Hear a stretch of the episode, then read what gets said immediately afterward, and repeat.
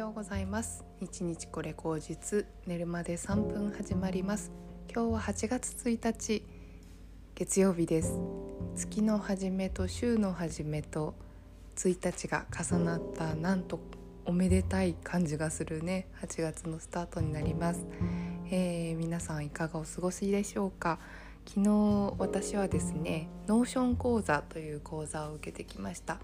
えー、同じねオンラインコミュニティの、えー、黒子ちゃんからあの私がおねだりをして Notion 講座を開いてほしいとお願いをして開いてもらってすごく良かったので今日はそのことについて話してみたいなというふうに思います。えー、そもそも皆さんは、えー、自分のスケジュール帳とかあと何ですかねポストイットでの to do リストとかあとはメモ帳とかパソコンとかスマホの中でのメモ帳だったりカレンダーだったりどんな風に使ってどうやって自分のスケジュールや目標管理、うん、っていうことをタスク管理もそうですねまとめていますかっていうところなんですけども私はね正直ここのところ12年は無印の、えー、1ヶ月のマス目が書いてある月カレンダーっていうのとあと最近は、えー、ノートですね自分の毎日の自分をこう内観ノートみたいなのを一冊ずっと使ってたんですね。でそれの利点としてはだいたいその月のことは把握できるし毎日の、えーと、自分の感情とかそういうことは理解できるけども、えーと本当にその点でしかないっていうこう私の中ではスポットで把握っていうのがすごい強かったんですよ。だからたまに思い立って自分の1年後何になりたいかとかねそういう目標を書いてる時ってあのルーズリーフのあの1枚の紙にそれを書いてそれどこやったっけ？っていつも探して、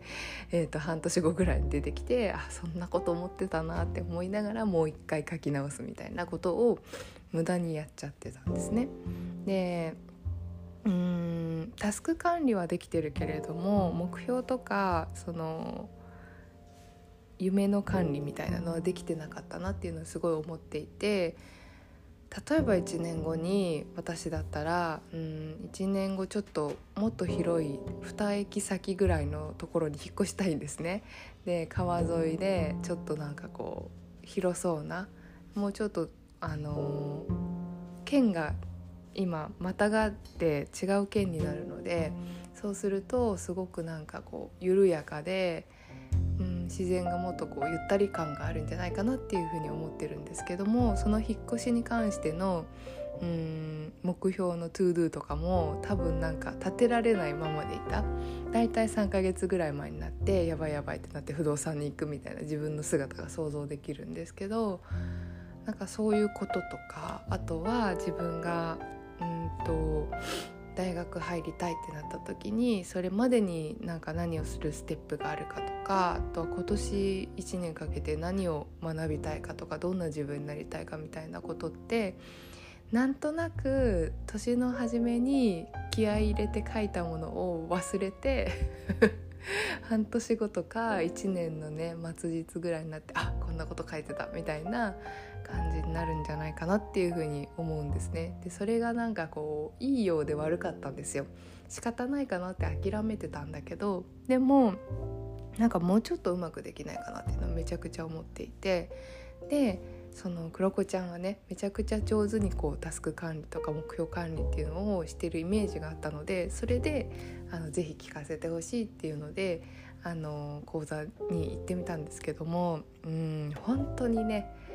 私の感想としては黒子ちゃんの脳みそそのままが Notion にねあの入ってるっていうイメージでした。しかもそのこうね人間ってやっぱその全部いつも考え続けることできないから今日一日のタスクをそこから引き出して自分の身がすごく軽くなるっていうことをできてるなっていうふうに思っていて、うんと、ずっとあれしなきゃこれしなきゃって頭の中で考えてると自分がすごく辛いけどあの Notion に全部その考えるべきことを置いて置いてで今日はこれだけって自分の中にあの置いておくっていう風にするとすっごい自分が楽だなっていう風に思ってでクロコちゃん自身も最後言ってたけれどもなんだろうこの何て言うのかな心理的安全性みたいななんか安心安全が Notion にこう書き連ねることであの安心安全を保って今日一日あの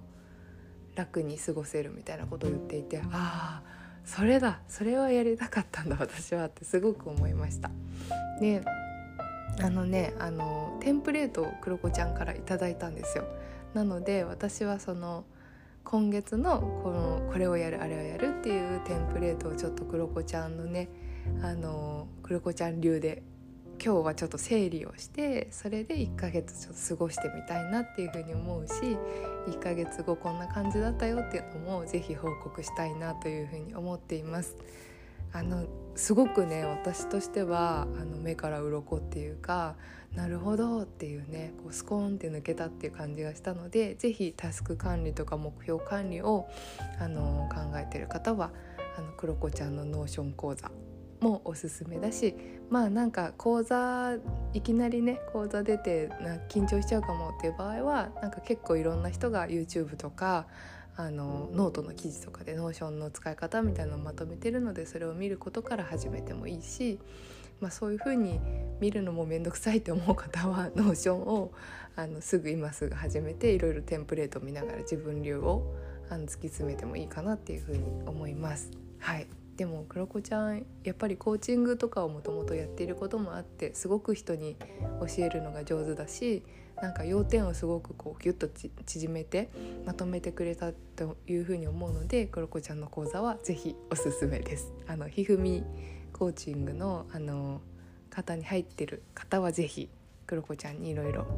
聞いてみておねだりしてみるといいことがあるかなって私は思いました。ちょっとね勝手にこれ言っちゃってごめんなさいって感じなんだけど。はい。そんな感じで昨日はね結構自分のなんだろう自分がどうやったらうまく毎日をこうタスクとか、うん、モヤモヤを抱えずに生きれるかっていうか毎日を過ごせるかみたいなことをなんとなくこうブレイクスルーが起きたような感じがしたっていう午前中を過ごしましたね。で午後友達とうんと海海底楼っていうのかななんかちょっと正式な名前が わかんないんですけども中華料理の、えーと、中国にある中華料理のお店が日本に進出して結構50店舗ぐらいあるらしいって話を聞いたんですけどそこの火鍋のお店に昨日友達と行ってきて火鍋がなんかこう4種類種類が選べるんですね。でそのスープに合わせていろいろお肉とか、えー、野菜とかを頼むんですけどもすごく面白いのはそこのお店でなんとねネイルができるんです。はい。お店の、えーと、入り口とかにあのネイルをやってくれる人がいてそれを、えー、ご飯を食べる前に予約しておくと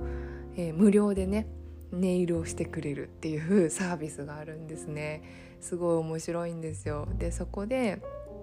うん、ネイルを待つ間ご飯を食べるみたいな感じにちょっと近いかもしれないし、まあ、ご飯自体がメインかもしれないんですけどご飯もすっごい美味しくてあのやっぱ鍋ね、この夏だからこうスタミナつけたいっていう時に辛いもの食べたりとかお肉食べたりとかすごくいいかなっていうふうに思うしあとその面伸ばしのパフォーマンスみたいなのをやってくれるんですよ。あの麺が食べれるのでねその麺をこうよく中国とかで見るじゃないですか。こう麺をこう空中で伸ばしてこうやるパフォーマンスみたいなのをやってくれたりとか。あと誕生日の人がいたらすごいなんか盛大に割ってくれるとかね。そういうのがあってねすごくねあの元気をなんだろう。元気なエネルギーを感じました。ぐわっていう元気なエネルギーを感じて。私はねあの新宿店の歌舞伎町のところにあるあのとこに行ったんですけど 歌舞伎町なんてうん何年ぶりに行ったんだろうって感じなんですけど あの歌舞伎町今ねあの東宝シネマのビルがすごい大きいビルが建って昔の歌舞伎町とちょっと違う感じであの歓楽街って言ってもこうなんか綺麗な歓楽街にちょっとなりつつあるのかなっていう風に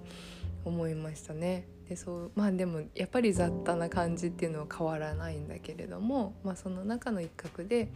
うんと、火鍋を食べてわーっていう雑踏の中を通り抜けてその後は、えー、御苑のね前の向かいの、えー、静かなカフェであのお茶をしてそれはすごい良かった やっぱりねあの静かなとこ好きだなって思ったんですけどでもそれでも火鍋はすごいエネルギーをわって感じるような感じでね。うんやっぱりねあの台湾とか香港とか、うん、中国圏にやっぱ行きたいなって思いましたね。旅行今ちょっとね円の価値が下がっちゃったのでまあ旅行代とかもすっごい高い。飛行機の航空券とかめちゃくちゃ高くて行けないと思うんだけども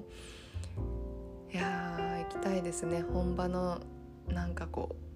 エネルギーをねこうグッと感じてみたいなっていうふうに思いました。はいそんなわけで、えー、昨日はねすごいいろんな人と会ったり話したりとかしながらエネルギーチャージをしたので